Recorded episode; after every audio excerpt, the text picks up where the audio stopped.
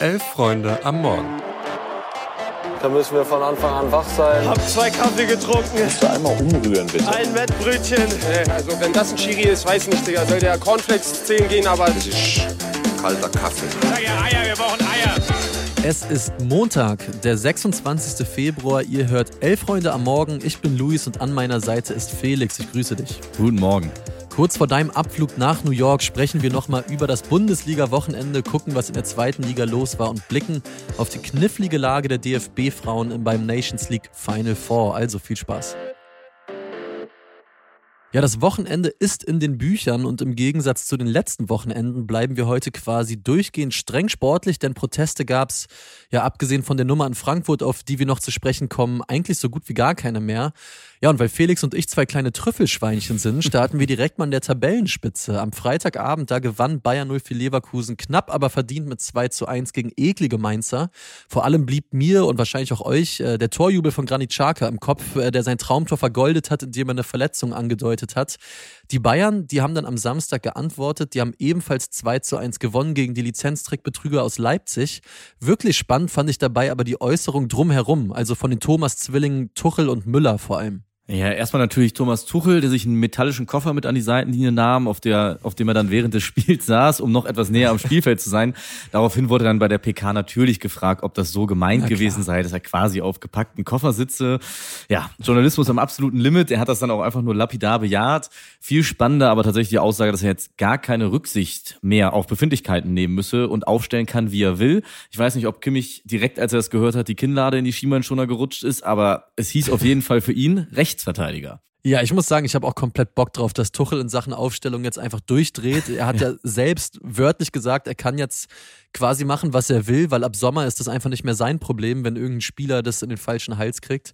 Schön fand ich aber auch, wie klar Thomas Müller und Manuel Neuer auch so gewisse Eigenheiten des FC Bayern angesprochen haben. Müller, der meinte ja offen, dass der FC Bayern kein Ort für Entwicklung ist und dann auch angefügt hat, es muss halt jeden Samstag und jeden Mittwoch funktionieren, am besten nicht mal mit einem biederen 2-1, sondern ein 3 0. Das darf es dann schon sein. Und Manuel Neuer, der sagte derweil auch, ziemlich klar, dass natürlich die Mannschaft äh, kritisiert werden muss für diese Trainerentlassung im Sommer. Und er hat gesagt, Hansi Flick, Julia Nagelsmann, Thomas Tuchel, wie viel bessere deutsche Trainer haben wir denn? Das ist schon Top-Niveau. Am Ende gehören wir als Mannschaft auch dazu. Genau, wir wollten zwar sportlich bleiben und das tun wir auch, aber eine Sache zum Mini-Protest der Eintracht-Fans gegen den VfL Wolfsburg, der so, soll vielleicht nicht ganz unerwähnt werden. Dafür, dass die selbsternannten Erfinder der Fankultur da als eine der wenigen Kurven gar nichts zu den Investorenprotesten beigetragen haben. Unter anderem ja auch, weil Axel Hellmann in Doppelfunktion bei der Eintracht und der DFL sitzt. Dass sie jetzt um die Ecke kommen und den VfL Wolfsburg kritisieren, ist etwas scheinheilig genauso scheinheilig, langsam aber sicher auch, was die Mannschaft da in der Liga veranstaltet, zumindest gemessen an dem, was da eigentlich an Qualität im Kader ist, denn die Eintracht hat seit sechs Spielen nicht mehr gewonnen und kommt auch gegen Wolfsburg nun nur durch einen Treffer in der 92. Minute durch Omar Mamouche noch zu einem Unentschieden, zu Hause wohlgemerkt. Ja, zum Leben zu wenig, zum Sterben zu viel und zwar für beide. Also Wolfsburg jetzt auch seit acht Spielen ohne Sieg, aber auch gestern war es halt wieder nicht so richtig, richtig schlecht und vermutlich geht es deshalb mit Nico Kovac weiter, auch wenn damit eigentlich niemand mehr wirklich happy wirkt. Aber zur Eintracht, also das nervt mich als neutralen Beobachter mittlerweile schon, wie wenig da geboten wird. Also Frankfurt hat über die letzten Jahre eigentlich konstant Spektakel angeboten. Mhm. Derzeit ist es aber vor allem eine Sache und zwar stinkt langweilig. Also es ist richtig öde, den beim Fußballspielen zuzuschauen. Es war schon Donnerstag so, ähm, im Europapokal und es war auch gestern so.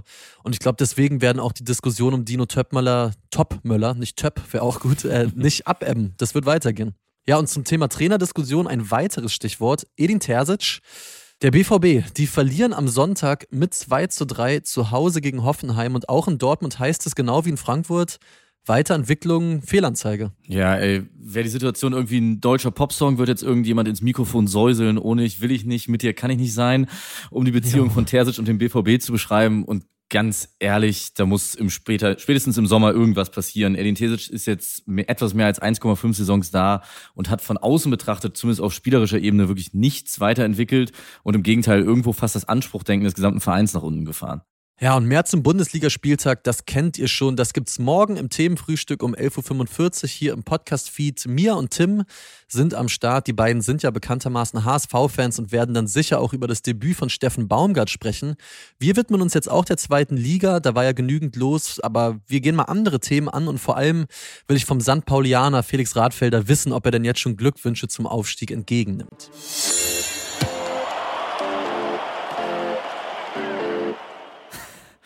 Nee, also es wäre nicht so, dass da am Freitagabend, als St. Pauli die Achterbahnfahrt gegen Kiel am Ende mit 4-3 für sich entschieden hat, nicht die ein oder andere suffisante Nachricht auf meinem Handy mit genau diesem Inhalt eingetroffen wäre. Aber ich glaube vor allem, um zu provozieren, dass es am Ende nicht so kommt. Aber ich muss mhm. schon sagen, boah, es sieht schon echt gut aus. Ähm, das war sehr wild gegen Kiel am Freitag irgendwann, aber trotzdem ist die Mannschaft generell einfach so konstant, dass man sich gerade nicht so richtig vorstellen kann, dass es mal eine richtige Niederlagenserie droht. Dafür sind sieben Punkte auf den Relegationsplatz Vorsprung. Also ich probiere das so in der Form mitzunehmen und mich daran, daran zu erfreuen, aber ich merke so langsam, es kommt das Gefühl, dass ich was oder auch der Verein was zu verlieren habe. Uh, das nervt ja. etwas. Und das Thema Verlieren, das nutze ich jetzt schamlos aus, um über Schalke 04 oh. zu sprechen, denn die haben auf einem ganz anderen Level was zu verlieren, um nicht zu sagen, die sind gerade dabei, massiv zu verkacken. Ja, also diese Geschichte mit dem Tiefpunkt und nochmal ein Tiefpunkt. Rudi Völler, der kann diesen Scheißdreck bekanntlich nicht mehr hören, weil die Hartmann vermutlich selbst nicht mehr. Aber wir beide, wir sitzen ja hier auch früh morgens gemütlich und genehmigen uns drei Weizenbiere. Und deswegen kann man mit etwas äh, gelockerterer Zunge auch sagen, immer wenn man denkt, schlechter geht's nicht, passiert bei Schalke eben so ein 0 zu 3 in Magdeburg.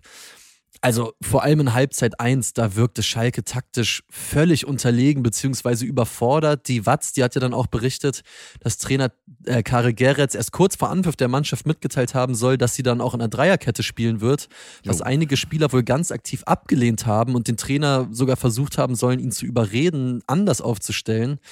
Ja, und ich glaube, spätestens jetzt ist klar, nach erst knapp vier Monaten Amtszeit kocht auf Schalke die nächste Trainerdiskussion hoch. Oder wie es YouTube-Legende der Schalker, aka Francesco, sagen würde.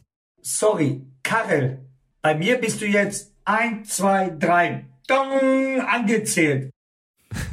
ja, aber Thema Tiefpunkt.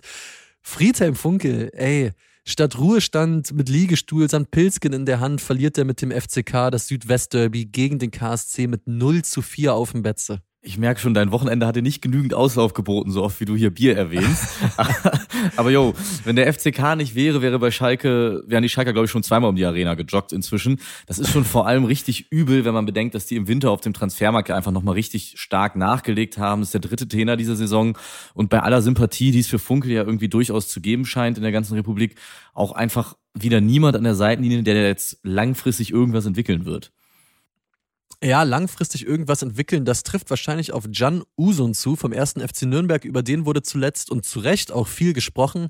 Ist ja dieses 18-jährige Supertalent vom, ja, vom Club, was im Sommer wahrscheinlich dann auch den Sprung Richtung Bundesliga schaffen wird. Aber das Franken-Derby am Sonntag, das stand ganz im Zeichen von Armin Du Sieb ein verdammt, ja, geiler Baller, wie die Jugend heutzutage sagt. Also tolle Technik, viel Dynamik, ein Abschluss satter als Jumbo Schreiner nach der Verköstigung von diesem legendären 39-Kilo-Schnitzel. Also der traf doppelt, der hat das Derby gedreht und kommt während der letzten 13 Spiele auf sieben Tore und zwei Assists. Also könnte gut sein, dass der im Sommer ja neben Usun so der zweite Exportschlager aus Mittelfranken wird.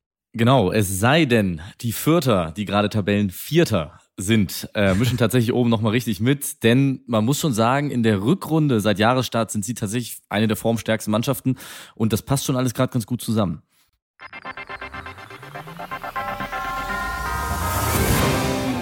Ja, wir gehen mal rein in die News und blicken ein bisschen zurück, aber auch nach vorne. Angsthasenfußball hat Julia Gwynn das genannt, was die deutschen Frauen am Freitag bei der 1 zu 2 Niederlage in und gegen Frankreich im Halbfinale des Nations League Final Four angeboten haben. Ja, weiterhin vermisst man beim DFB-Team ja eine stringente Spielidee, die sich auch über ein paar Partien durchzieht. Da war dann doch eher viel Kick and Rush dabei, vor allem in Halbzeit 1. Und so bleibt dem Team am Mittwoch gegen die Niederlande nur noch das Spiel um Platz 3. Bei einem Sieg wäre Deutschland aber trotzdem für Olympia qualifiziert. Bei einer Niederlage aber nicht und immer klarer wurde am Wochenende auch, dass Horst Rubisch nur bei einer Olympia-Quali auch noch weitermachen würde als Interimstrainer. Sollte das misslingen, wäre das Projekt dann wohl beendet. Als möglichen Nachfolger von Rubisch hatte Almut Schuld zuletzt äh, den Graugänseflüsterer Hansi Flick ins Spiel gebracht. Das sei, so berichtet ist die Frankfurter Rundschau, aber wenig überraschend, völlig unrealistisch. Er ist ja auch gerade aktuell bei jeder Position im Gespräch, Ja. die es überall gibt. Und damit kommen wir zum FC Liverpool, der auch ab Sommer einen neuen Trainer sucht. Auch da ist es, glaube ich, völlig unrealistisch, dass Hansi Flick Jürgen Klopp beerbt. Aber die Abschiedswochen von Kloppo, die starten ganz gut. Denn der FC Liverpool gewinnt den Carabao Cup gegen Chelsea. Van Dijk trifft in der Verlängerung in der 180. Minute erst nach einer Ecke und beschert Klopp den ersten von vielleicht mehreren Titeln zum Abschied. Ja, wir werden sehen. Glückwunsch zum, zum Gewinn von diesem Pokal, von dem ich bis heute eigentlich nicht weiß, was genau der ist, was genau der soll. Aber freut mich für Kloppo. Würde mich auch für euch freuen, wenn ihr heute gut in die Woche kommt. Äh, nutzt den Montag, kommt gut rein. Felix, dir eine gute Reise und wir hören uns dann bald. Mach's gut. Macht's gut. Ciao, ciao.